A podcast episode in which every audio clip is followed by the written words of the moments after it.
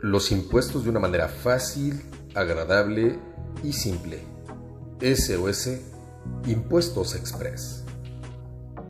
Bienvenidos queridos pues escuchas a este su episodio semanal de SOS Impuestos Express. Una semana más, semana de cierre de temporada. Semana final, episodio número 13, número cabalístico para muchos de buena suerte, para otros tantos de mala suerte. Para mí simplemente es un número. Muy contento para cerrar esta temporada, un poco desfasado por unos días, por obvias razones de cierres fiscales y contables que en un momento eh, podré platicar con mi compañero, amigo y socio de podcast Jesús Vargas.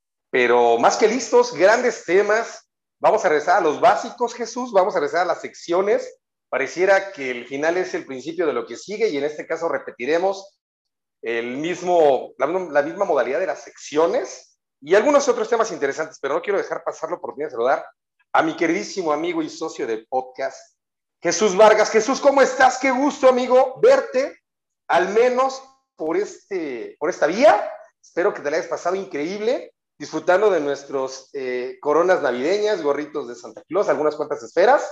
¿Cómo estás, amigo? Qué gusto verte. ¿Cómo estás, amigo? Qué gusto verte, aunque sea a la distancia.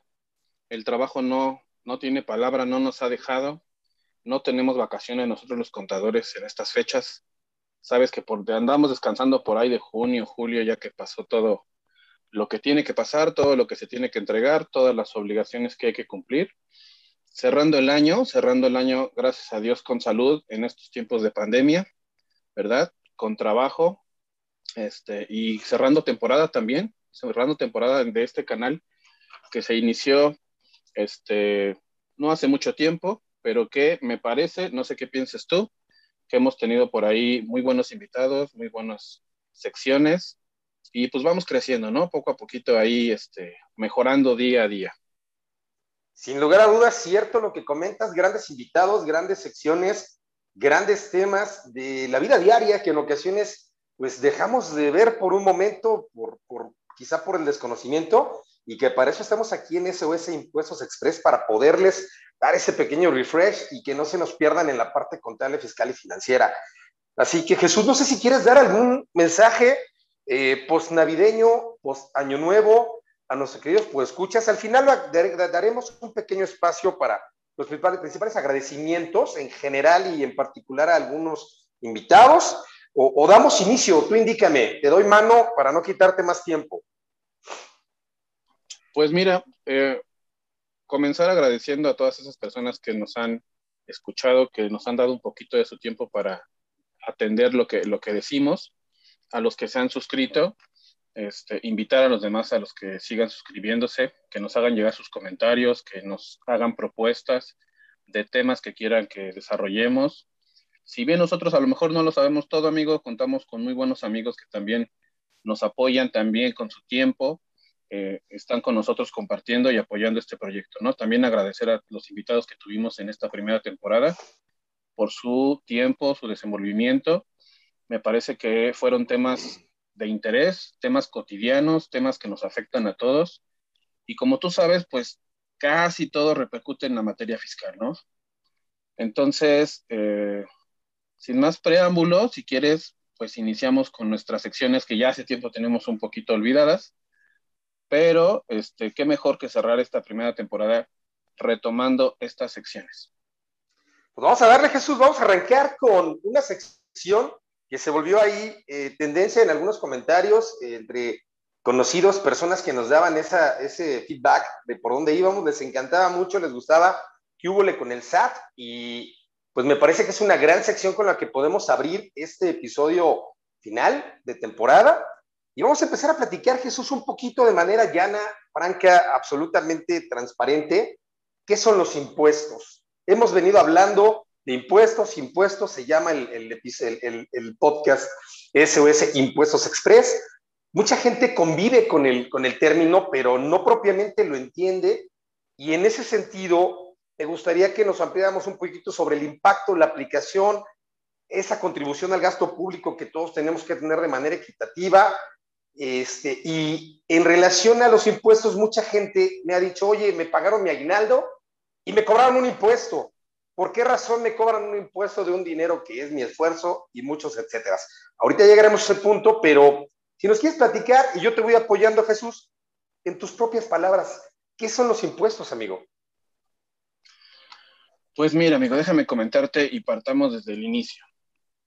Todos los mexicanos, por el simple hecho de ser mexicanos, tenemos la obligación de contribuir al gasto público, de contribuir con el Estado para aquellos gastos que éste tiene que hacer eh, para el desarrollo de, la sociedad, ¿no? De, nosotros mismos, vaya. 31 eh, fracción 4 de la Constitución. Correcto. Ordenamiento de la Constitución, ¿no? De la principal norma que tenemos nosotros. Eh, y eso nos obliga como mexicanos a contribuir, a contribuir al gasto público por medio de contribuciones, ¿ok? Entonces, las contribuciones las debemos entender como de cuatro tipos. Contribuciones de mejoras, derechos, aportaciones de seguridad social y los impuestos, ¿ok? Los impuestos son precisamente esa carga que nosotros tenemos que pagar, eh, ya sea referente a la utilidad que tengamos por la actividad que desarrollamos, o bien también tenemos impuestos indirectos o impuestos al consumo, que no, no va sobre nuestra utilidad, sino sobre ciertas actividades. ¿Ok? Entonces, los impuestos son la especie, por decirlo así, y las contribuciones son el género. A veces lo ocupan como sinónimo, ¿no? Contribuciones e impuestos. Pero bueno, las contribuciones es, es, todavía un universo un poquito más amplio. Los impuestos son parte de este universo de las contribuciones. Ahora bien, este, ¿cómo vamos a, aportar, cómo vamos a, a, contribuir al gasto público? Pues de manera equitativa y proporcional. ¿Sale? Equitativa y proporcional para no entrar en tecnicismos, amigo, eh, algunos dicen el que más tiene más paga y el que menos tiene menos paga. Mm. de alguna manera, pero no propiamente, ¿no? Yo creo que no tanto, ¿no? Eh, en el mundo de las personas físicas y en el mundo de las personas morales, dependiendo de la actividad en que te desarrolles, los tipos de ingresos que tengas, la cantidad de estos ingresos, la autoridad te va a encajonar en ciertos, este, ¿cómo lo podemos decir? En ciertos grupos. Apartados, claro. Que nosotros conocemos como regímenes fiscales. Correcto. Entonces, dependiendo a qué te dediques, pues será las reglas que tengas que seguir para contribuir a este gasto público. Por eso hay personas que a lo mejor ganan 10 mil pesos, que se comparan con otras que ganan 10 mil, pero que pagan más impuesto, ¿no? Y no saben por qué o se les hace injusto. Claro. Y esto es porque seguramente se dedican a cosas diferentes y tributan bajo reglas distintas. Es decir, las personas que reciben ingresos por nómina no van a pagar de la misma forma que las personas que reciben ingresos por honorarios. Así es. Los que son comerciantes o los que son comerciantes que además son régimen de incorporación fiscal, comerciantes pequeñitos, o los que son arrendadores. Correcto tú hoy puedes tener un ingreso de 3 millones de pesos como honorarios y vas a pagar un impuesto. ¿Ok? Pero a lo mejor yo vendo hoy mi casa por 3 millones de pesos y ¿qué crees? No voy a pagar ni un impuesto. Así es. Estamos tributando en regímenes diferentes. Estos regímenes a los que me estoy refiriendo son para efectos de impuestos sobre la renta. Muy bien. Porque déjame decirte que hay varios tipos de impuestos, ¿verdad? Los más comunes, pues el impuesto sobre la renta y el impuesto al valor agregado. El y por ahí otro invitado de impuestos, disculpen que te interrumpa, amigo, que prontamente tendremos un episodio ya programado. Por favor, sin que nos des y nos develes totalmente que otro impuesto por ahí existe, convive con nosotros a diario, principalmente en bebidas azucaradas, cigarrillos, bebidas alcohólicas, frituras y todo eso que nos hace daño a la salud y que el gobierno de alguna manera dice, te va a hacer daño, te va a costar más caro, de ahí grabo una parte o cobro un impuesto y lo almaceno de cara a que si necesitas algún día hospitalización o servicios de salud por haber consumido ese tipo de, productos, ya hay, un, ya hay cierto dinero con el que voy a, a, sanarte. Aún no te rías, amigo, aunque te rías, así parecido el discurso que quieren hacer. ¿Cuál es ese impuesto, amigo? Se me hace muy, muy bonito y bondadoso el fin al que le vas el que le das a este impuesto. Lo dudo mucho que sea así, pero este, no lo había visto nunca desde ese punto de vista.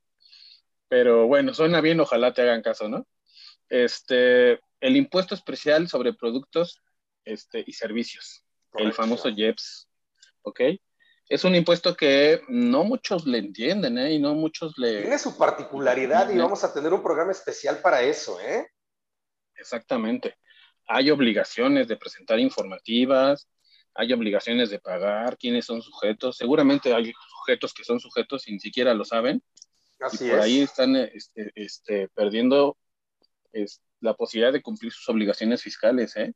Entonces, más adelante, en estos días, vamos a tener un invitado que nos va a hablar de este impuesto, analizando todo como debe de ser, sujeto, objeto, base, tasa o tarifa, y dándonos ahí algunos tips para el correcto cumplimiento de este impuesto. Oye, Jesús, la verdad, a ver, dime, dime, dime, adelante. No, que la verdad a mí no me gusta porque es un impuesto que, a mi parecer, pues es encajoso, ¿no? O sea, para nosotros que tenemos ciertos caprichos, los vicios no los graban, entonces no nos queda otra más que pagarlos. Pero bueno, de ahí sale muy buena, muy buena remuneración. Y este impuesto junto con el IVA son los que te comento que son impuestos indirectos. Algunos le llaman impuestos al consumo y, se caracterizan porque pues no importa si yo gano o pierdo o si tengo utilidad o me prestaron el dinero para comprarme mis cigarros, yo de todos modos tengo que pagar el impuesto por esos cigarros, ¿verdad? Si Amigo, pero ese tipo de vicios, pero ese tipo de vicios se asemeja al, al mal de amores, querido amigo. ¿Sí sabes cuál es el mal de amores? ¿Por qué el mal de amores? No, no sé. Porque ese tipo de vicios cuesta caro, dura poco y hace daño, amigo. Por esa razón, por increíble que parezca, yo la verdad me sorprendí hace unos días que acudí a una tienda de conveniencia a comprar unas cosas personales y un, joven se super molestó porque los cigarrillos le costaron ahora 70 pesos, querido amigo. 70 pesos una cajetilla de cigarrillos. Y dije, wow, ya es bastante caro eso. Entonces, por eso digo que es como el mal de amores. O sea, al final del día te hace daño, dura poco y este, paga mal estarlo consumiendo. Bueno, gracias a Dios no he pasado ese tipo de experiencias y no, lo he, no le he dado esa analogía, amigo. Lamento mucho que estés pasando por eso. Ojalá pronto te recuperes. Este, y sí, es muy interesante, fíjate, ya ahorita no me quiero adelantar, ya nuestro invitado nos va a decir. no, no te adelantes, no te adelantes. ¿Cuánto de esos 70 pesos es impuesto? Muchísimo. va a ser un, un dato interesante, ¿no? Entonces, amigo, pues esa es nuestra manera de contribuir al en cuanto a impuestos. Como te dije, hay otro tipo de contribuciones que quizá en otro momento analizaremos más a detalle. Pero ahorita en lo que refiere a impuestos, eh, tenemos que verlos desde cuatro aristas para ver si, si somos, si tenemos que contribuir con esos impuestos. ¿Ok?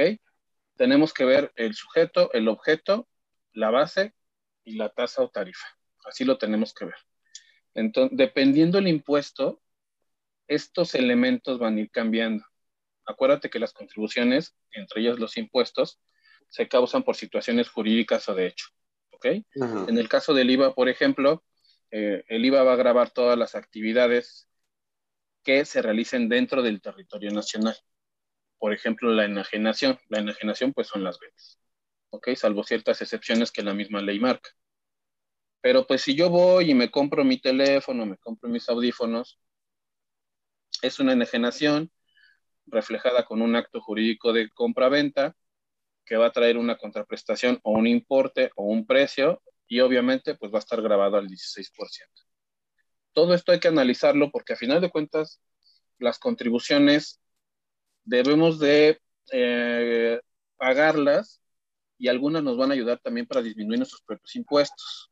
Así es. En el caso del IVA, cuando yo realizo erogaciones estrictamente indispensables de acuerdo a mi actividad, el IVA de esas erogaciones se convierte en un IVA acreditable que me va a ayudar a disminuir el IVA que yo le traslado a mis clientes. Oye Jesús, pero yo estoy por sueldos y salarios, yo me traslado a mi trabajo, gasto gasolina, estacionamientos. ¿Por qué a mí como sueldos y salarios no puedo deducir esa parte? Solamente me dejan un cachito al final del año en, y ciertos conceptos. ¿Por qué Jesús? Yo gasto lo mismo que cualquier emprendedor en ir a dejar un producto, yo voy y llevo mi intelecto. ¿Debería o no debería? Y sin que ahondemos tanto, porque nos estamos comiendo mucho tiempo de esta sección y está muy bueno el tema, pero traemos por ahí otros temitas adelante. Pues sí, como te dije, amigo, pues depende del régimen fiscal en el que estés y las características de este. En el caso de sueldos y salarios, para efectos de estos impuestos de consumo, nosotros los conocemos como los consumidores finales, a los que ya se los cagó el payaso, a los que tienes que pagar IVA porque te aplica la enajenación, te ubicaste en esta situación jurídica, en este acto jurídico, y como tu actividad no graba IVA, no tienes cómo restarles IVA Así es. y pedirlo en devolución, ni mucho menos, ¿verdad? Entonces, este, en tu caso, como en el caso de todas las personas que no tienen este tipo de actividades para acreditar IVA, pues son consumidores finales que les va a tocar pagar este impuesto y también el famoso JEPS del que ya hablamos. Oye Jesús, y tú, tú, comentabas que en el artículo 31 de nuestra Carta Magna, fracción cuarta, nos indica que todos de manera equitativa tendríamos que estar contribuyendo al gasto público, de acuerdo a nuestros ingresos, a nuestras utilidades. ¿Qué pasa con los vendedores de marketplace, emprendedores, gente que está operando bancariamente, que está dejando un track de operación y que probablemente esté cayendo en el episodio 1, váyanse al episodio 1, eh, ingresos fiscalizables en México, tandas, préstamos, etcétera. ¿Qué pasa con ellos, Jesús? No están obligados a pagar, pero sí quieren eh, cruces de cebras en buen estado, quieren parques públicos de máxima calidad, quieren eh, balizado en calles, puentes peatonales, vaya, quieren una ciudad cosmopolita de primer nivel, pero sin pagar el impuesto, Jesús, o, cómo funcionaría ese tema para ellos.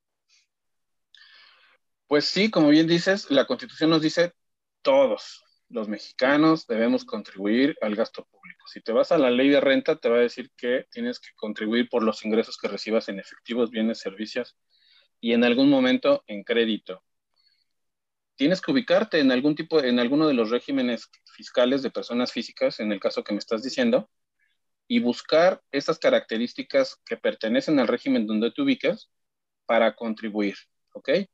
Hay por ahí algunas facilidades administrativas, hay reglas misceláneas que a este tipo de contribuyentes que me mencionas, pues les hacen la vida un poquito más fácil, a diferencia de otros que tenemos muchas obligaciones y con estos cambios que vienen en 2022, pues más. Eh, pero es todos, amigos. O sea, definitivamente hay un grueso de la población que, tiene ingresos, genera y que no paga impuestos, ¿no? El comercio informal, por ejemplo, pudiera ser. Este, no paga ¿Y, que hace uso de la, y, hace uso de la, de la, ciudad, igual que tú, que yo, que cualquier otra persona que trabaja en una empresa que le descuentan parte de su nómina y que al final del día, pues ahí entendemos por qué no podemos echar a andar por completo a una ciudad y con todos los cambios necesarios, no, no le cooperamos igual, ¿no, amigo? No le contribuimos de, de, la, de la misma manera este, al gasto público. Pues ahora sí que es uno de los grandes retos que tiene la autoridad y que ha tenido durante todos estos años, que ha tratado de ir manejando, eh, trata de, de, hacer que estas personas que se dedican al comercio informal este, contribuyan lanza estímulos, por ahí estaba el REPECO en algún, hace algunos años, el régimen de incorporación fiscal que ya está agonizando, ahorita el reciclo, es, es una tarea complicada, ¿eh? la verdad es que no está como tan sencillo. Pero si tiene gran aliado que es el sistema bancario nacional, brother. Sí, como lo dices en el episodio 1, ahí hablamos mucho de eso, ¿no? Ahí hablamos de el tema del sistema bancario. O sea, si, te, si estás generando y quieres permanecer en las sombras, no va a ser este, tan fácil. Pues no entras al sistema bancario, pero ya es muy complicado, amigos. La verdad es que yo creo que ya en la actualidad es muy difícil porque todos, todos tenemos por lo menos una tarjeta de crédito o, una, cuenta de ahorros. Yo creo que es, es, algo complicado, pero bueno, yo creo por ahí hay gente todavía así. Es una tarea difícil. Me parece que la autoridad está haciendo lo propio para, para solucionarlo, pero este, no está tan sencillo y no creo que se resuelva a corto plazo.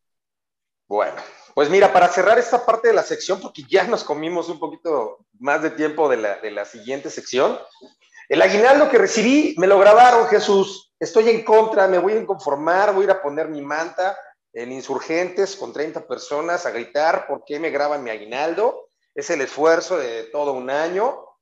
Bien breve, ¿por qué se los graban? ¿Cuál es la parte exenta? ¿Cuál es la parte grabada? Ayúdanos a entender eso. ¿Y cuál es el mínimo que la ley nos obliga a los patrones este, para, para que tengan aguinaldo a las personas o los, los, los trabajadores, Jesús? Sí, mira, si te grabaron el aguinaldo, pues déjame felicitarte porque recibiste un muy buen aguinaldo, ¿verdad? Así es. La mayoría de los trabajadores que reciben aguinaldo no se les graba porque ni siquiera pasan el tope de exención, ¿sale? Entonces, si te lo grabaron, pues no te quejes tanto. Yo creo que estás dentro de los privilegiados que, que, que te dieron un buen aguinaldo. El aguinaldo es una prestación, es una prestación de ley, es una prestación que nace de una relación laboral en la que interviene el patrón y el empleado la relación laboral que está regida por la Ley Federal del Trabajo. La Ley Federal del Trabajo te dice cuáles son las prestaciones mínimas de ley que el patrón le tiene que dar al trabajador. Eh, vacaciones, prima vacacional y aguinaldo. Lo mínimo que le tienes que dar a tu trabajador de aguinaldo son 15 días, pagárselos antes de el día 20, entonces por ahí del 19, ¿no? Todos los pagan el 20 o el 20 y tantos, algunos, la mayoría, pero la ley dice antes del 20. E incluso, eh, te, interrumpo brevemente, ahí hay acuerdos que si en un momento no se puede pagar por alguna razón, se acude a la Junta de Conciliación, se deposita una fianza, se acuerda máximo un mes y tendrían como para pagar máximo 20 de enero. Pero son casos contados si hablamos de empresas de medianas a grandes, donde realmente dependen mucho de flujos, en donde tienen sistemas de factoraje y muchos más, etcétera. Pero el 20 de diciembre pasado, como máximo, tuvieron que habérselos pagado. Y la parte exenta, nada más con esto cierro, 30 UMAS elevadas, aproximadamente 89, 60 pesos la UMA para 2021 que acaba de cerrar, 2.730 pesos. Si ganaste más de esa cantidad, 4.000, 8.000 pesos, ahí está la diferencia, por eso te están grabando esa cantidad. Cerramos este tema de aguinaldo, amigazo, para pasar rápidamente al otro temita que ya nos queda poco tiempo. Pues sí, un muy buen resumen el que acabas de hacer, este, un muy buen dato el que acabas de, de darle a estas personas que son patrones. Obviamente acérquense a su abogado laboral y con la asesoría adecuada para ir a la junta y con lo necesario para esta prórroga que, que les comentas, ¿no? Este, me parece que si gusta, pues pasamos a la siguiente sección porque se nos está acabando.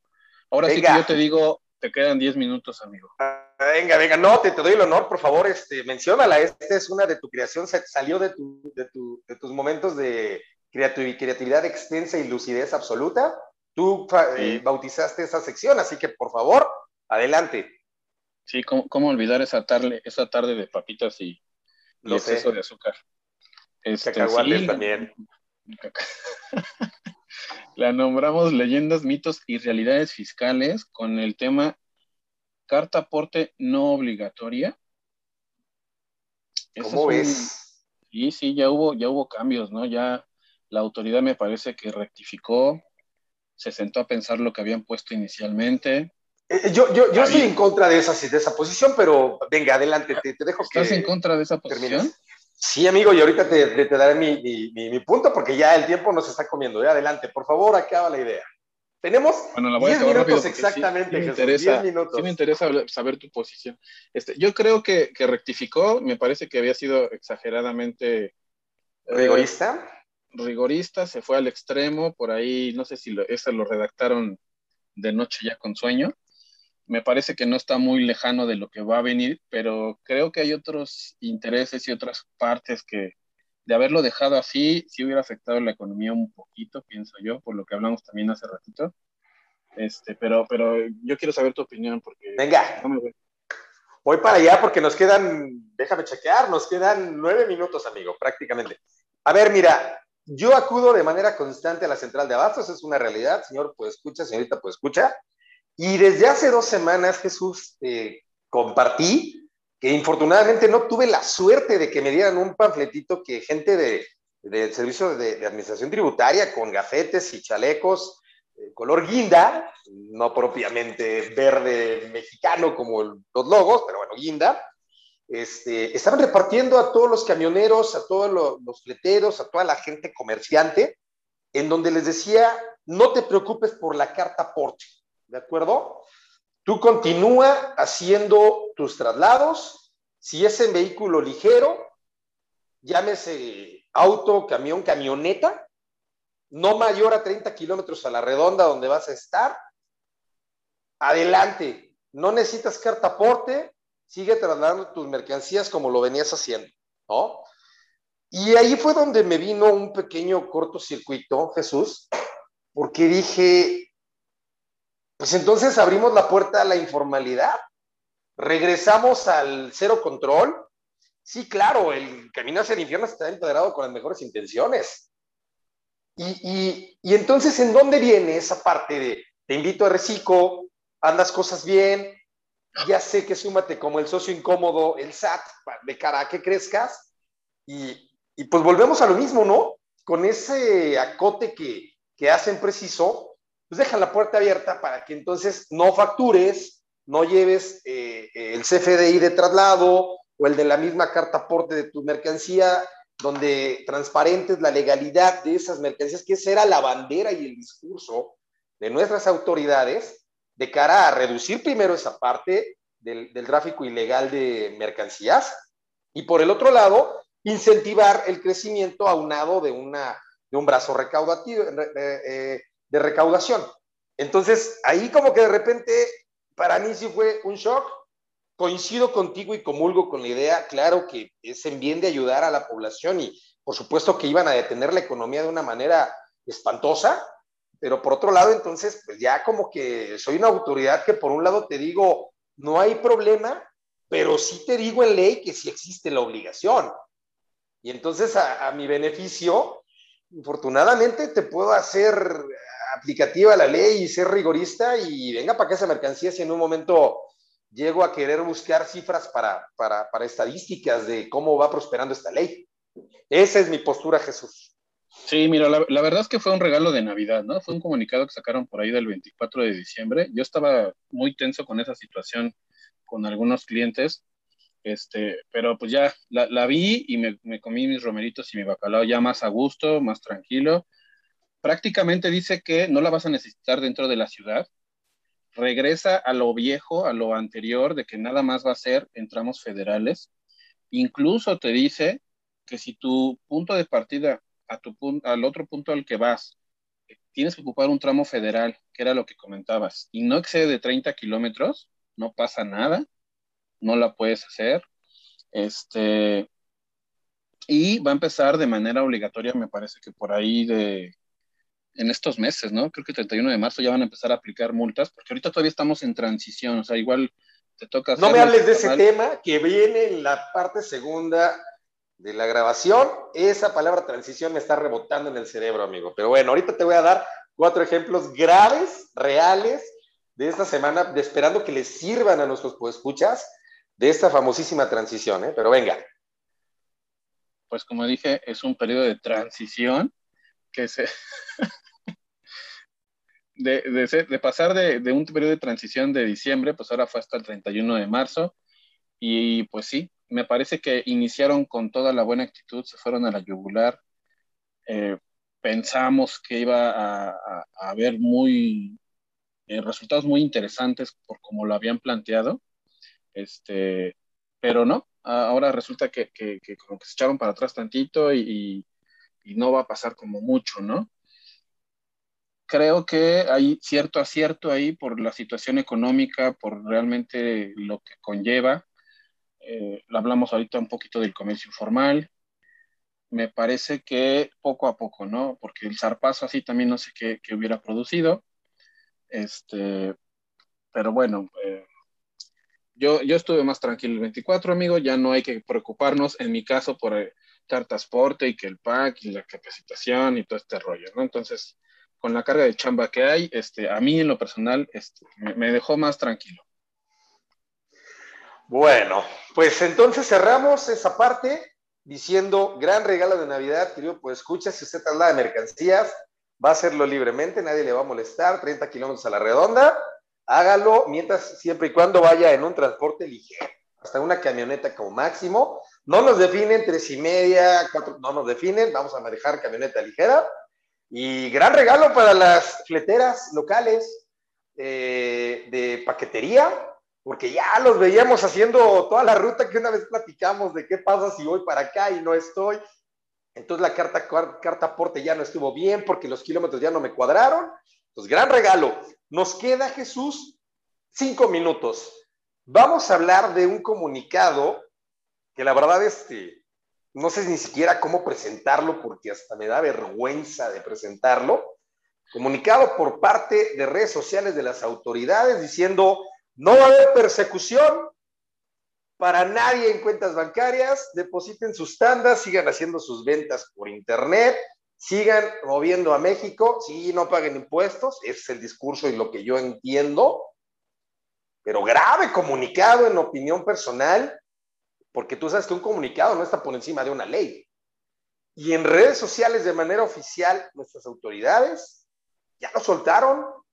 Y en cuatro minutos que nos queda, Jesús, fiscalización de depósitos en efectivo, tandas, ventas por internet, etcétera. Váyanse al episodio 1, no, no se queden con esto, váyanse al episodio 1, ahí hablamos una hora al menos de todo este tema, no lo tomen a la ligera. ¿Qué te parece, Jesús? que sí lo agarren como viene y no importa operar como venimos haciendo, o, cuidado, cuatro minutos, amigo. Sí, amigo, hoy vienes con todo, ¿eh? Vienes con la espada desenvainada y el Yo ya me voy de vacaciones, ¿eh? Ahí, yo te aviso ahorita en vivo, me voy de vacaciones. Yo cierro temporada, episodio 13, número cabalístico de la suerte para todos. Me voy de vacaciones. Yo dejo eh, contenido para que les quede a la gente un ratito masticando y me voy de vacaciones. Así que dos minutos, Jesús. No, pues qué bien, qué bien, ¿eh? O sea, me, me, pateaste la vispera y me dejas a mí con tus desmayes. Bueno, pues qué te puedo decir. La realidad es que debemos de tener mucho cuidado con los depósitos bancarios. Toda la especificación y los detalles los vimos en el episodio 1. Acabamos de comentarlo, todos debemos contribuir al gasto público. Todos los ingresos para la autoridad en, en cuentas bancarias son ingreso acumulable hasta que no demuestres lo contrario hay que tomar las medidas, no es para alarmarnos tampoco, hay cosas que se pueden hacer, pero con cierto respaldo, con cierta documentación, eso ya lo platicamos este, en el episodio 1, ¿no? No hay que eh, darlo por hecho como tal, hay que manejar bien nuestras cuentas bancarias, hay que tener bien identificados nuestros ingresos, no hay que prestar nuestras tarjetas de crédito, no hay que prestar nuestras cuentas para que nos hagan depósitos. Me parece que de primera instancia no te puede repercutir, pero recuerda que si la autoridad considera que un ingreso es fiscalizable, tiene cinco años para requerirte y a lo mejor prolongarse hasta diez años, ¿no? Entonces, pues invitarlos a que vean el episodio 1, donde hablamos más a detalle de cada uno de estos conceptos y no dar por hecho todo lo que ven en redes sociales, aun y cuando venga de la autoridad, de algún expositor de sus servidores, no le crean absolutamente a nadie. Eh, el conocimiento, los soportes, los fundamentos también están ahí, cuestión de analizarlos y tratar de que tomen la mejor decisión para que no tengan después situaciones fiscales que arreglar, que créeme amigo, son engorrosas, te quitan tiempo, te quitan dinero y la tranquilidad en el mejor de los casos. Definitivamente es cierto, Jesús. No se dejen llevar por esos comunicados que, pues, tienen, en opinión personal, un doble interés. Eh, váyanse al episodio 1. Pues ya prácticamente cerramos estas primeras dos secciones. Qué rápido se nos fue el tiempo, Jesús. Increíblemente, por lo que parezca, qué rápido se nos fue el tiempo. Este, los otros dos temas que vienen, y me gustaría meter un tercer tema, a ver si nos alcanza el tiempo están realmente impresionantes y nos van a dejar mucho, mucho, mucho para que podamos ir tomando ciertas precauciones. No se desconecten, por favor. Regresamos totalmente en vivo en SOS Impuestos Express. Gracias. Bienvenidos de vuelta, queridos, pues escuchas a esta segunda parte. Tuvimos que hacer la clásica escala técnica obligada y necesaria ¿Qué tal Jesús? Segunda parte, dejamos calientito el terreno de juego en, este, en esta primera parte del, episodio. Me parece que por ahí muchas vocecitas en los escuchas van a resonar un poquito de lo que acabamos de comentarles. Y no me has dicho nada, querido amigo, mira de nuestra, nuestro adorno, de nuestra, nuestro fondo posnavideño. No quisimos dejar pasar la oportunidad de al menos eh, hacer un cierre de temporada decoroso, acorde a la temporada que vamos de salida. Por obvias razones, somos contadores, no tenemos vida en los en el final del año, pero aquí estamos de vuelta cerrando la temporada, Jesús. Pues de lujo, amigo, de lujo el, el fondo, ¿eh? ahí con las coronas navideñas, Santa Claus, que honestamente nunca creí en él, me cae gordo, pero bueno, pues ahí lo pusiste, está bien. Este, pues bueno, tú tienes espíritu navideño, ¿no? En, el fondo mira, hasta, de pollo. Hasta, me puse mi gorrito, mira. Ay, cierto, mira, tanto que los odias. Pero bueno, pues para el año que entra a ver si compramos unos y, nos echamos más ganas a, a nuestros Pues lo hacemos, ¿no? Digo, primero que, que, la audiencia nos siga este, ayudando, que estemos en el gusto de todos ustedes, que al final del día, como se los hemos comentado, tómenlo como una asesoría totalmente gratuita, en lo absoluto. Claro, para hablar de temas más precisos, cada contribuyente es único, cada operación es única. Si es una llamada, búsquenos, tendremos una solución exacta para su necesidad. Pero esta es una gran, una gran, gran asesoría absolutamente gratuita, con la mejor intención. Pues sí, ahora sí que hablando de temas de vanguardia, trayendo personas que, que como invitados dejan también mucho, ¿verdad? Este, nosotros tratando de estar actualizados, amigo, en esta carrera sabes que hoy sale una cosa, mañana sale la miscelánea, ya le entendiste, te cambian la jugada otra vez, entonces, bueno, pues con gusto cualquier comentario, cualquier propuesta de tema, cualquier asesoría, cualquier otra cosa, pues allí estamos a la orden, ¿verdad? Querido amigo, una sección más de tu creación, de todo tu intelecto. Tú bautizaste esa sección, así que por favor, haz los honores y demos arranque a nuestra segunda parte de este episodio, por favor. Sí, esta sección es de las, de las favoritas, yo creo que de los dos, porque a ti también te gusta. Y de también en algunos podescuchas, ¿eh? Ya me lo han comentado. ¿Sí? ¿De verdad? Sí, sí, sí. claro. Qué buena onda, qué buena onda. Mira, se llama Del Satánico y otros demonios. La autoridad está haciendo un muy buen trabajo, trata, bueno, lo está haciendo, la verdad que se esfuerza. Híjole, pero algunas veces sí nos hace ver nuestra suerte y es merecedora a que ciertas acciones que lleva a cabo, pues las mencionemos en esta bonita sección de El Satánico y otros demonios, ¿verdad? Hoy con el tema correos masivos en el Día de los Inocentes, discrepancias fiscales, amigo. Pero el 28 de diciembre es Día de los Inocentes, eso fue una broma, ¿no, Jesús? O sea, inocente palomita que te dejaste engañar. ¿O a poco sí creíste que te llegaron los correos seis veces, incluso hasta siete veces a la misma hora, señalándote que por ahí la autoridad detectó diferencias en tu, IVA, entre tu IVA trasladado y en algunos casos en tu IVA acreditable y que prácticamente le debes.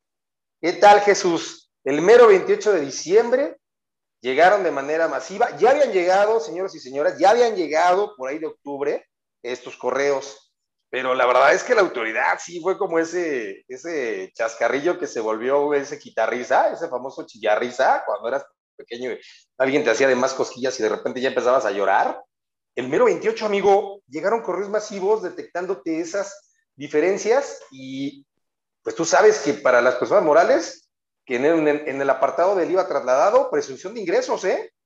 Tú me dijiste que en tal periodo cobraste mil pesos y resulta que yo, derivado de, de ti, de tus maneras de trabajar, de tu forma que facturas, pues son 40 mil, 50 mil, 70 mil pesos, ahora me lo explicas, o, o si no, y esa palabrita que es amenazante, en la parte baja del correo venía o te puedo cancelar tus sellos digitales para que factures. Qué gravedad, ¿no, amigo? Por muchos lados. A ver, coméntame un poquito tu opinión y te voy apoyando.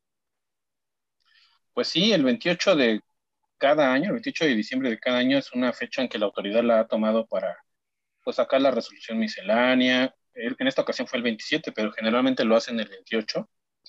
No sé si a manera de broma o considerando que es Día de los Inocentes.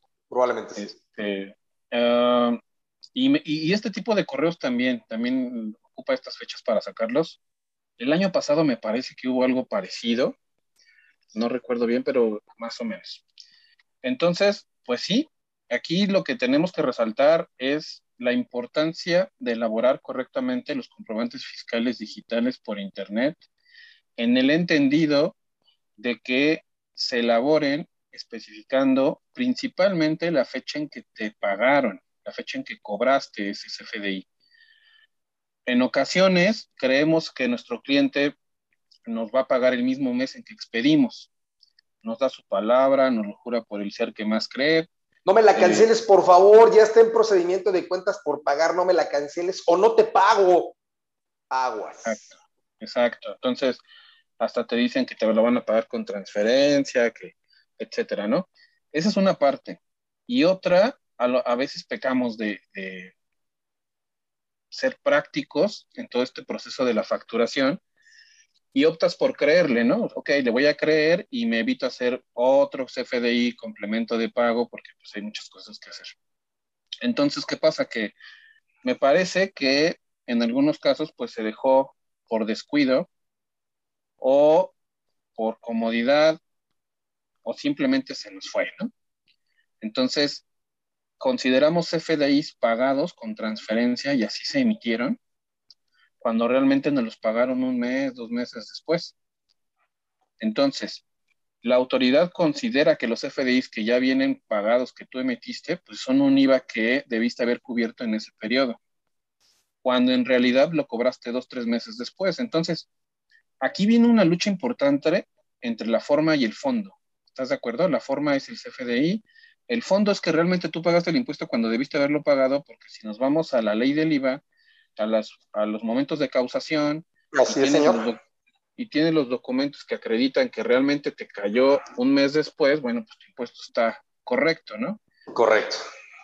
Pero bueno, aviéntate el tiro, demuéstralo por un descuido. Entonces, tenemos que resaltar aquí el hecho de que, señores, la autoridad está tomando los FDIs bien en serio, tan en serio, que por eso viene nuestra versión 4.0 renovada y recargada. Estamos en una época de fiscalización donde no hay nuevos impuestos, pero hay demasiada fiscalización.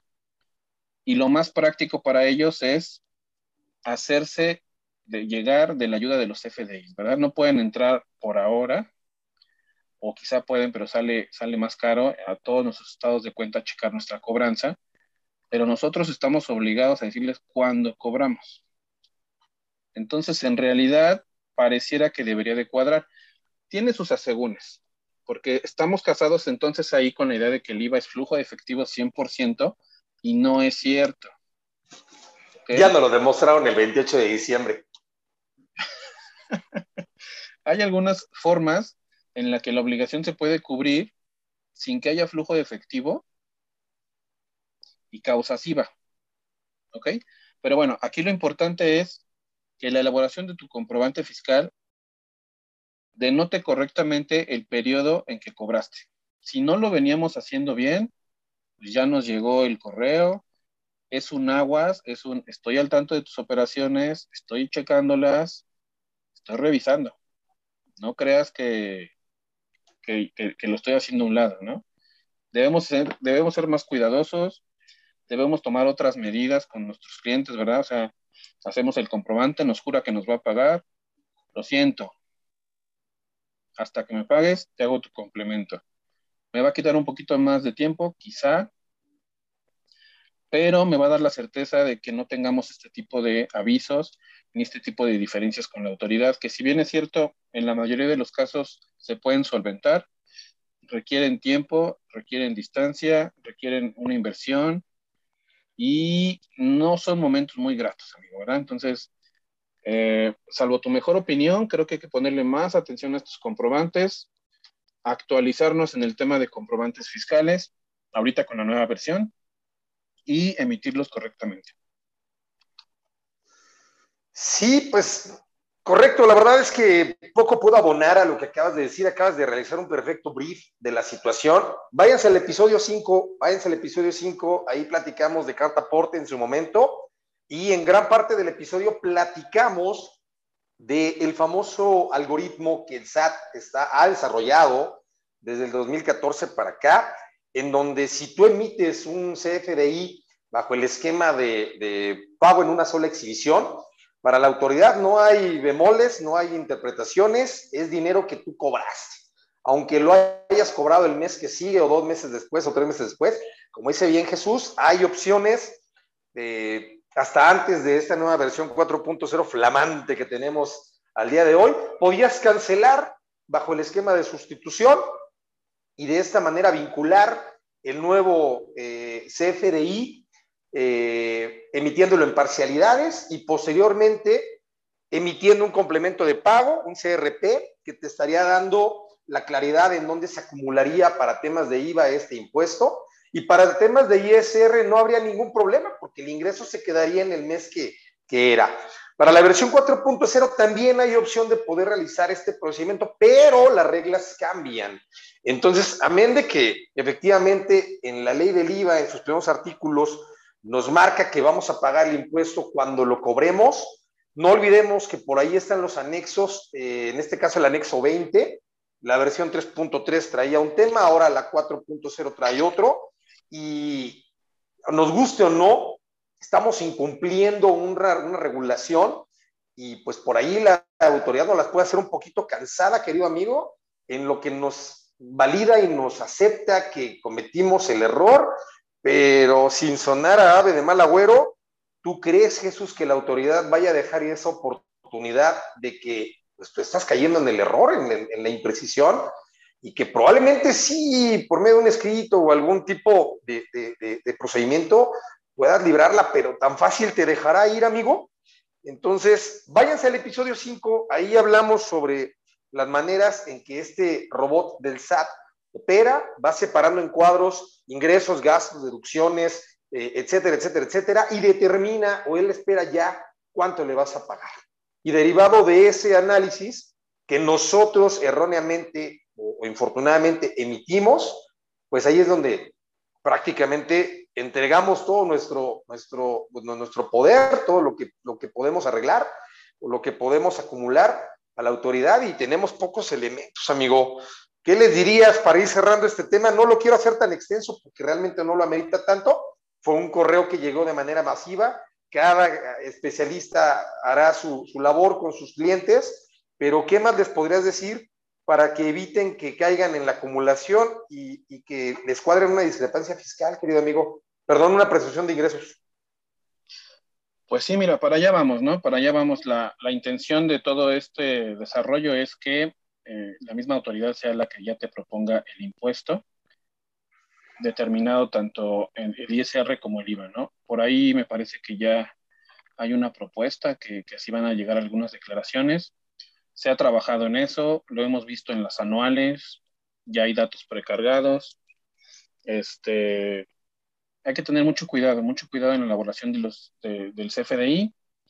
Hay que, vale la pena tomar un curso de CFDI ahora con la versión 4.0, con todos los complementos que se van a modificar, porque hablamos de una versión 4.0, pero debemos de tener en cuenta que tenemos CFDIs de ingreso, de egreso y de traslado, complementos de donataria autorizada, complementos de retenciones que nadie usa y que seguramente han pasado por alto, pero que se tienen que usar, este, complementos de nómina, que también va a tener modificaciones eh, próximamente.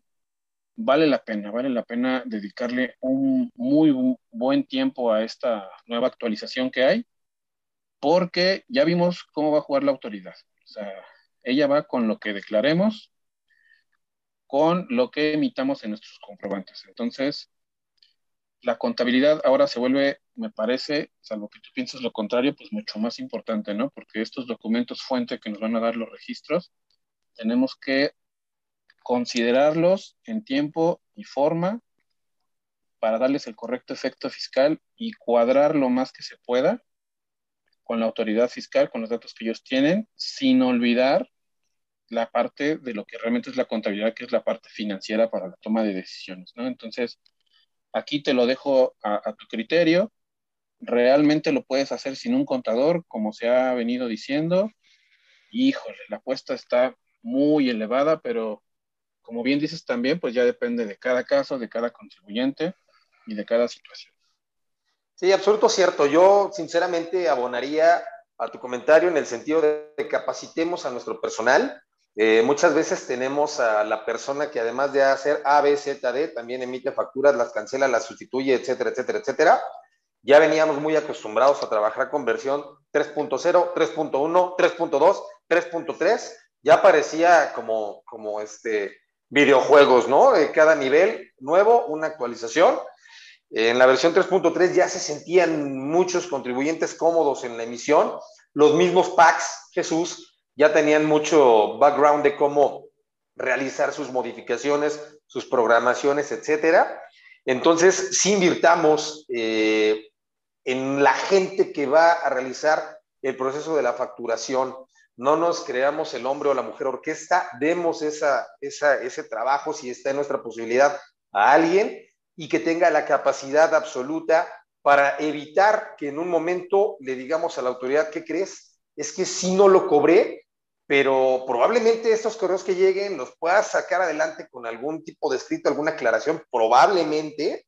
O sea, tampoco está rajatabla porque si nos vamos a ley del IVA, pues entonces ahí, ahí, ahí tú te amparas diciendo, yo lo cobré en tal y tengo obligación de pagarlo acá. Sí sé que incumplí, de acuerdo, pero tampoco seamos tan rigoristas y vean, busquemos una, una, vaya una coyuntura, ¿no? Como para poder salir adelante en esto. No te defraudé. Al final del día te pagué el impuesto en el mes que era, cometí la imprecisión, pero una, dos quizá. Pero si la persona que está facturando, pues se le va la onda porque dices que me va a costar un folio más, pagar un timbrado mayor, o me va a costar más tiempo hacerlo, o, no me quiero complicar, y de repente pones los ejemplos que tú ahorita acabas de comentar, pues la, gravedad puede ser mucho mayor y el algoritmo, pues ¿cómo le haces entender a una parte que está programada para ser binaria, un sí o un no? Ahorita tú y yo estamos discutiendo, platicando, si en un momento llegas a tener una incursión de plática con alguna autoridad que sea presencial, podrías llegar a cierto acuerdo dentro de, lo, de, lo, de, lo, de, las legislaciones, pero contra una programación binaria, Jesús, poco creo que se puede hacer. Así que váyanse al episodio 5, ahí platicamos un poquito al respecto de esto. Por ahí de la segunda grabación hablamos muy, muy, muy preciso de, parecía que hasta profeta seríamos, Jesús, porque en ese episodio vislumbramos justamente esta situación y, vaya, no queremos ser ave de mal agüero, a nadie le deseamos el mal, pero pues mira, ya apareció eso que les platicamos en ese episodio. Pues sí, amigo, ahora sí que este, capacitación para, el personal que se dedica a la facturación, este, un buen contador, alguien que te asesore en esto, y este, un reto para los contadores, un reto para los contadores, renovar o morir. Ahora sí que esto cada vez nos exige más para no solo conocer la parte contable, sino y la tecnología que tiene repercusión en, ambas, en ambos campos. Entonces, pinta bueno, amigo. Yo no sé este, cómo, le van, cómo le hacen esos, eh, bueno, algunos colegas que por ahí cobran muy barato. Este, Baratísimo. No lo sé, no lo sé, pero requiere mucho, mucho esfuerzo también de nosotros como parte del servicio que estamos dando. Sí, y como lo comentas, sin que suene a promoción o que estamos aquí este, en, un, en un episodio por ahí, quien nos haya visto, hablamos sobre tabuladores, lo hablamos alguna vez. Este, este trabajo, sinceramente, las nuevas actualizaciones, las nuevas mecánicas de trabajo, por muy sencillo que sea el régimen ante los ojos de cualquier persona, el reciclo que lo están vendiendo como algo prácticamente sencillo, el RIF como algo muy sencillo, ahora el reciclo para Morales como algo muy sencillo. En realidad, se siguen cuidando esas partes técnicas, Jesús, que la autoridad evidentemente no va a soltar, de cara a poder crear los escenarios en donde te pueda cuadrar una imprecisión y, decirte, pues sí te dije que era, que era sencillo, pero en realidad tú descuidaste lo básico necesario para que no cayeras en la imprecisión entonces, mucho ojo, queridos o escuchas, eh, nuestra profesión, y vuelvo a lo mismo, que no se tome como un discurso autoproclamador, nuestra profesión es tan valiosa como la de un médico, un dentista, un odontólogo, un arquitecto, un ingeniero, como cualquiera. Afortunadamente, por la sobreoferta que ha existido y por las prácticas, como bien lo comentó Jesús, pues un poquito desleales de trabajo, pues los, los, contribuyentes a veces no quieren o no están acostumbrados a pagar un servicio este, como realmente lo vale y las consecuencias que vamos a tener en general, porque al final, si te llega un contribuyente, Jesús, que fue llevado por un mal camino, fiscalmente hablando, pues ¿qué vas a hacer? Tienes que hacerle un happy pack para que lo ayudes a salir adelante, donde también tú cubras costos, gastos, despacho, muchas cosas, pero pues eso no se va a poder mantener siempre, ¿no? Entonces, no se dejen ir por el precio. En realidad, los cambios que están habiendo vienen más que soportados que por un simple precio. Así es, amigo. Y dentro de este cambio pasamos a nuestra siguiente sección, si quieres, de tu autoría. Vámonos de Fast Track con el tema CFDI versión 4.0. Datos escalofriantes, que diga datos relevantes. Impacto y acumulación, deducciones, procesos contables y fiscales. Y ni siquiera quiero hablarlo. Danos, una introducción porque creo que tienes algo que decir. Te veo muy animado desde la sección, desde la sección Mira cómo estoy, mira cómo estoy. No, querido amigo, la verdad es que tocaste un tema fast track. Nos quedan 18 minutos para cerrar este episodio de cierre de temporada. Gran tema, no vamos a poder hablar de todo, vamos a darles lo más relevante.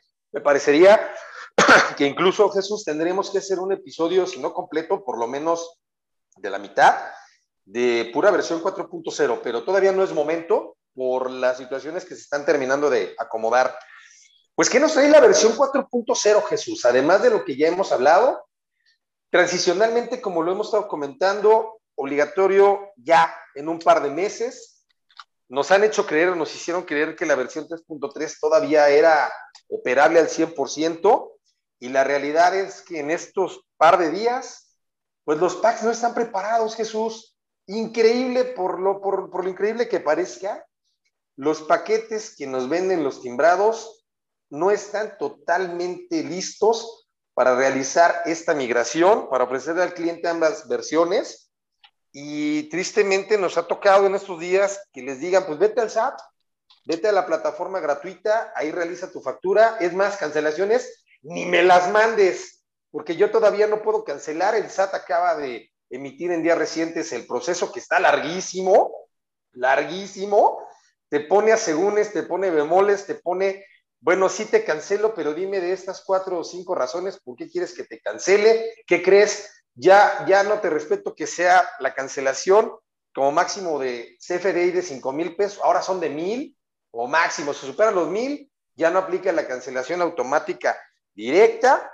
Este, ya te doy un día hábil nada más para que canceles si estás dentro de ese rango, cuando antes te daba yo tres días como máximo para que puedas hacer la cancelación en automático este, y muchos largos, etcétera, Jesús. Sinceramente, viene de la mano el tema anterior con, este, con esta sección, que si seguimos haciendo malas cosas, querido, pues escuchar, señor, señora, por favor, de verdad, acérquese a los especialistas, capacite a su personal, pues esto se puede, se puede generar en algo totalmente catastrófico para las compañías y que bajo el argumento de estamos en pandemia, ¿cómo te pago? ¿Cómo le hago?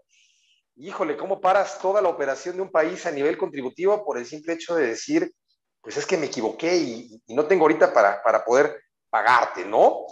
Este, a mí me parece que, que, si, que si hacemos mal este tema, Jesús, los momentos de acumulación se vienen apuntalando con el correo que les llegó a muchas personas en donde tienen variaciones la autoridad y ese es un tema principal, ¿no? Tema de las deducciones, de igual manera, así como a uno acumula, el otro no va a poder deducir eh, en, la misma simetría. Reprocesos contables es lo más caro, señores y señores, es lo más caro de una compañía, de un negocio en marcha. Un reproceso contable lo paga solamente la compañía, no lo paga el empleado por increíble que parezca, no lo paga el empleado, aunque de manera final lo paga realizando el, el reproceso, lo termina pagando la compañía. Y ya del tema fiscal, pues ni siquiera hablamos, amigo, porque la implicación que, este, que puede traer o que trae esta versión 4.0 es realmente de dimensiones apocalípticas, Jesús. Es lo que podría yo iniciar diciéndote de la versión 4.0 y nos quedan aproximadamente 14 minutos para cerrar este tema ¿Qué me comentas, querido amigo? Por aquí tengo otros datitos, pero los aguanto tantito para darte oportunidad a la réplica. Pues sí, mira, para poner un poquito en, contexto a, a, nuestros podescuchas, este, la facturación es una obligación de los contribuyentes, ¿verdad? Tú recibes un ingreso, tienes una actividad, como ya lo comentamos al inicio de, este, de esta emisión, tienes que contribuir al gasto público, ¿sale? Y tienes que cumplir ciertas obligaciones. Dentro del vasto mundo de obligaciones que hay que cumplir, una de ellas es emitir comprobantes fiscales con base en los requisitos que encontramos en el 29 y 29 del Código Fiscal de la Federación. Entonces, si eres nuevo en este tema, échale una leída al 29 y 29 del Código Fiscal de la Federación, el que ya está reformado porque hubo modificaciones, para que veas cuáles son los requisitos mínimos de forma que deben de tener tus comprobantes fiscales. Debemos hacerlos bien en los periodos correctos, sí, ya vimos por qué, lo acabamos de mencionar también, porque el SAT o la autoridad eh, ocupa toda esta información para hacer cruces y ver si realmente checa contra lo que estamos declarando. Entonces, eh, es una obligación que debemos de cumplir de manera correcta. Ahora, te vas a encontrar con distintos CFDIs. De entrada está el CFDI de ingresos, el CFDI de egresos y el CFDI de traslado. El CFDI de ingresos, pues va a ser ese comprobante que vas a emitir cuando le cobres a tu cliente. El CFDI de egresos es aquel comprobante donde vas a emitir alguna bonificación o, descuento sobre algún eh, comprobante de ingresos emitido previamente. Y aquí hay un punto interesante, porque como bien dices, anteriormente para hacer una nota de crédito, por ejemplo, o un descuento, o, o una cancelación, pues bastaba con hacerla y le llegaba por ahí la notificación a tu cliente en determinados casos. Eh, tenía tres días para contestarlo, ¿no? Si no lo contestaba, el, comprobante se cancelaba. O tenía la oportunidad de decirte que no. ¿Ok? Bueno, ahora vas a tener que elegir la opción del por qué estás cancelando este comprobante. Y no nada más eso. La norma te dice que debes justificar y soportar documentalmente esta cancelación. Ya me dijo qué tengo que hacer, pero no nos está diciendo cómo tenemos que hacerlo. Entonces ahí, amigo, vas a tener que echar la imaginación al vuelo y dependiendo cada caso, hay que soportar esa cancelación. Porque no basta con que te la acepten, no basta con que hagas tu comprobante correcto, ¿eh? Tienes que tener toda esta cuestión de fondo toda esta cuestión de fondo en por qué le estoy haciendo la cancelación, justificarla y, el, comprobante, el soporte documental, que tiene que ver mucho con los requisitos de materialidad que también hemos hablado en episodios anteriores. ¿Cómo lo vamos a hacer, amigo? Pues bueno, ahí la imaginación volará por cada uno de nosotros. De primera instancia te puedo decir este, un correo un correo que le mandes a tu cliente donde le expliques por qué se va a cancelar y que te responda diciendo que sí está de acuerdo, me parece de entrada algo documental, algo que de inicio te puede soportar esa cancelación. Depende mucho de por qué se está haciendo. Eh, no está tan fácil. No está tan fácil porque el tema de materialidad deja muchas cosas al vuelo y no nos dicen exactamente cómo debemos comprobarlo, ¿no? Y se entiende porque cada caso, cada contribuyente, cada operación, pues es distinta. Es única. Ok. con eso, bueno, tenemos la versión 4.0, 4.0 contra la 3.3 que veníamos manejando. Es muy complicado que, que, los proveedores, que los informáticos que son expertos en estos cambios, pues lo tengan de un día para otro. ¿ok? Se ha ido avanzando, ahí va, y tan ahí va, y tan está consciente la autoridad de esto, que estas versiones van a coexistir por lo menos de aquí hasta el 30 de abril, ¿no? En el Día del Niño, ahí se va a hacer tu regalo, amigo, ahí se muere la 3.3, espero que estés listo y, y, nos hayas hecho caso y te hayas puesto a estudiar, porque a partir del primero de mayo, salvo que digan otra cosa, este, pues ya, la, la 4.0, con todas las modificaciones que vienen, ¿verdad? Entonces, este, me parece un cambio interesante en el entendido de que la autoridad pues, viene a fiscalizar, ya lo hemos dicho repetidas veces, y son herramientas, amigos, son herramientas que están usando y tenemos que ser muy cuidadosos, muy cuidadosos en lo que le estamos informando a la autoridad. A diferencia de cuando la vida era en papel, la autoridad sabe en este momento todo. Sabe cuánto cobraste, quién es tu cliente, si te fuiste de viaje, qué comiste, tus deseos más ocultos, todo lo que, todo lo que se te ocurra facturar, todo lo sabe, ¿no? Entonces, me parece, por otro lado, me parece un buen uso de la tecnología, creo que es normal que vayamos mejorando, nos vamos, eh, vamos evolucionando. No nos gustan los cambios, ¿no? Mucho menos cuando son precipitados. Pero nada, nada creo yo que por ahí de medio año ya tengamos dominado y, pues que venga la 5.2 o la 6.0. No sé, ¿no? ¿no? Sé cómo ves tú. Sí, al, final del día se ha convertido en una carga económica hasta cierto punto, gran negocio de los packs. Eh, creo que yo desde el principio que salieron fue el primer discurso que, que, que, que, tomé y iba a ser un gran negocio ser un facturador y vender folios este, para que pudieran contribuyentes facilitarse la vida a nivel emisión de CFDI.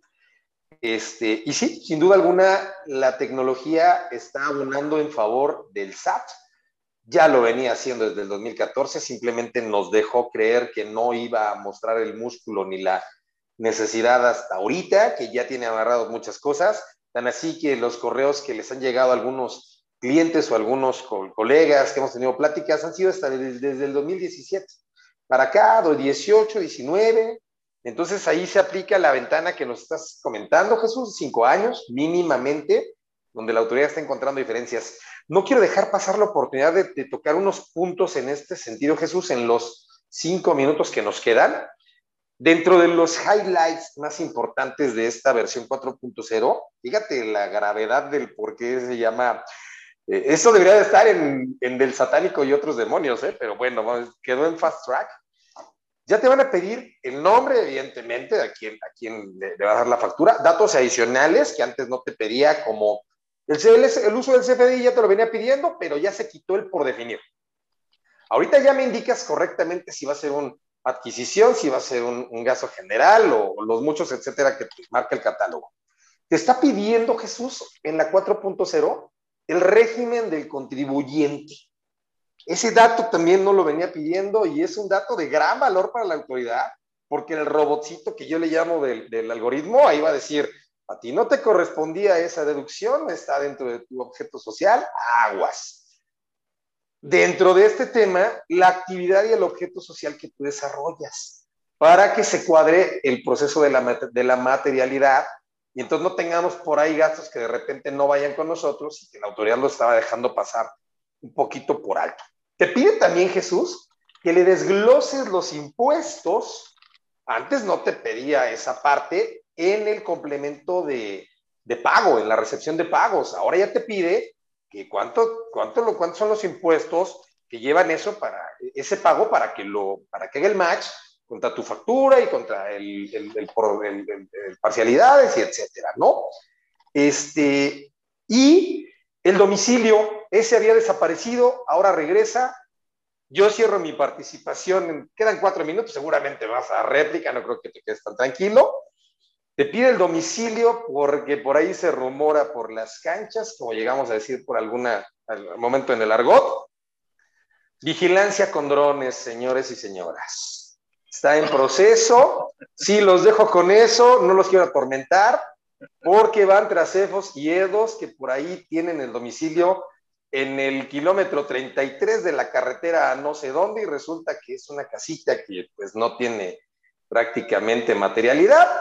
Así que piden domicilio porque van a cruzar por ahí la información con drones autopilotados. Amigo, 3 minutos 26, tú sabes cómo los aprovechas para dar tu mensaje de despedida, cierre de temporada o para dar tu réplica de lo que acabo de decir. Espero sea en bien de los podescuchas, no lo tomen a mal. Al contrario, de verdad que al contrario. No, qué bueno que me quedaban seis, ya te comiste tres. Y luego con, esta última historia que acabas de sacar, ya hasta me dio miedo eso de los drones, eso no lo había escuchado. Tres minutos, señor. La boca se te haga chicharrón. Este, sí, ojalá sí, ojalá sí. Ya cállate porque no me dejas acabar. Son datos, son datos que parecieran que no tienen mucho, mucha valía, pero créeme que sí. El tema del régimen fiscal, como bien dices, hay personas físicas que tienen más de un régimen fiscal, eh, cuidado.